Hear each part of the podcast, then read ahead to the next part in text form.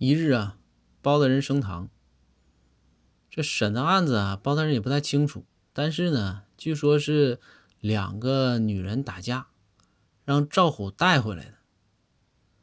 然后这一升堂啊，这两个女人呢就说说大人啊，我们我也不告他，我也不告他，就是我们互相之间不不是互相之间告告不告状，我们也不不那什么，不需要调解，你就让我们打就行。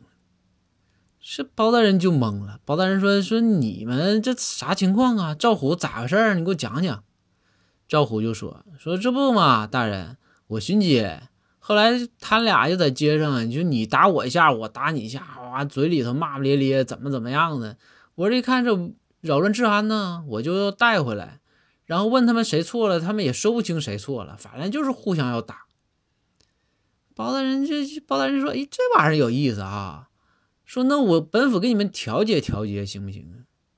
然后这两个女的不用大人不用你调解，这包大人呐就有点火，说呆说堂下两位女子，你们互相打架扰乱社会治安，现在告诉你们啊，没有一个合理的理由，那本府就是你们两个人双双羁押啊。这两个女的就害怕，其中有一个表达能力强一点的就说说大人是这样。说我俩呀，就走路，走走路啊，他看我，我也看他。后来我忍不住了，我话话多嘛，我就说，我说你瞅啥？他说，他说我瞅你咋的？然后我说，哎呀，我说你再瞅我，告诉你啊，我削你，我动手了啊！完了，他就说，他说啊，你动手，你敢动手，我就让你好看。然后我说，哎呀，你敢你敢让我好看，我就敢让你好看。然后，于是啊，我就冲上去了，哐嚓，我就动手，我就打他。